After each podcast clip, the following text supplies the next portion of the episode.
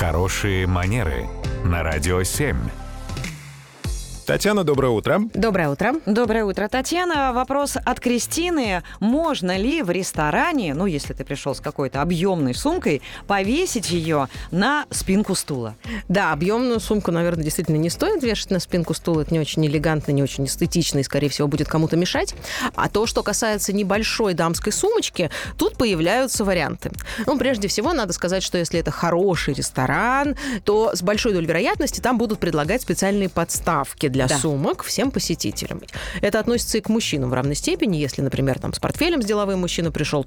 Если мы говорим о том, что нам не предложили подставку, что можно сделать? Можно, если мы возвращаемся именно к дамской сумочке, можно попробовать расположить ее рядом с собой на сиденье. Например, у себя вот за спиной, если позволяет конфигурация стула, то есть там есть спинка, она не упадет назад. И сумки.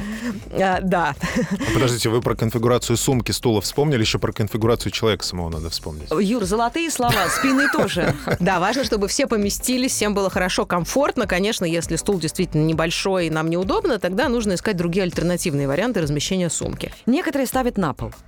На пол можно поставить жестко каркасную, твердую сумку, которая не растечется по полу, да, когда она такая мягенькая, не упадет никуда, ее никто не заденет ногой, что очень важно. Она не находится на проходе, никому не мешает, и при этом вполне себе комфортно располагается рядом с хозяйкой. И при этом не придется в нее постоянно вот так вот под стол залезать. Да, все верно. Спасибо, Татьяна. Радио 7.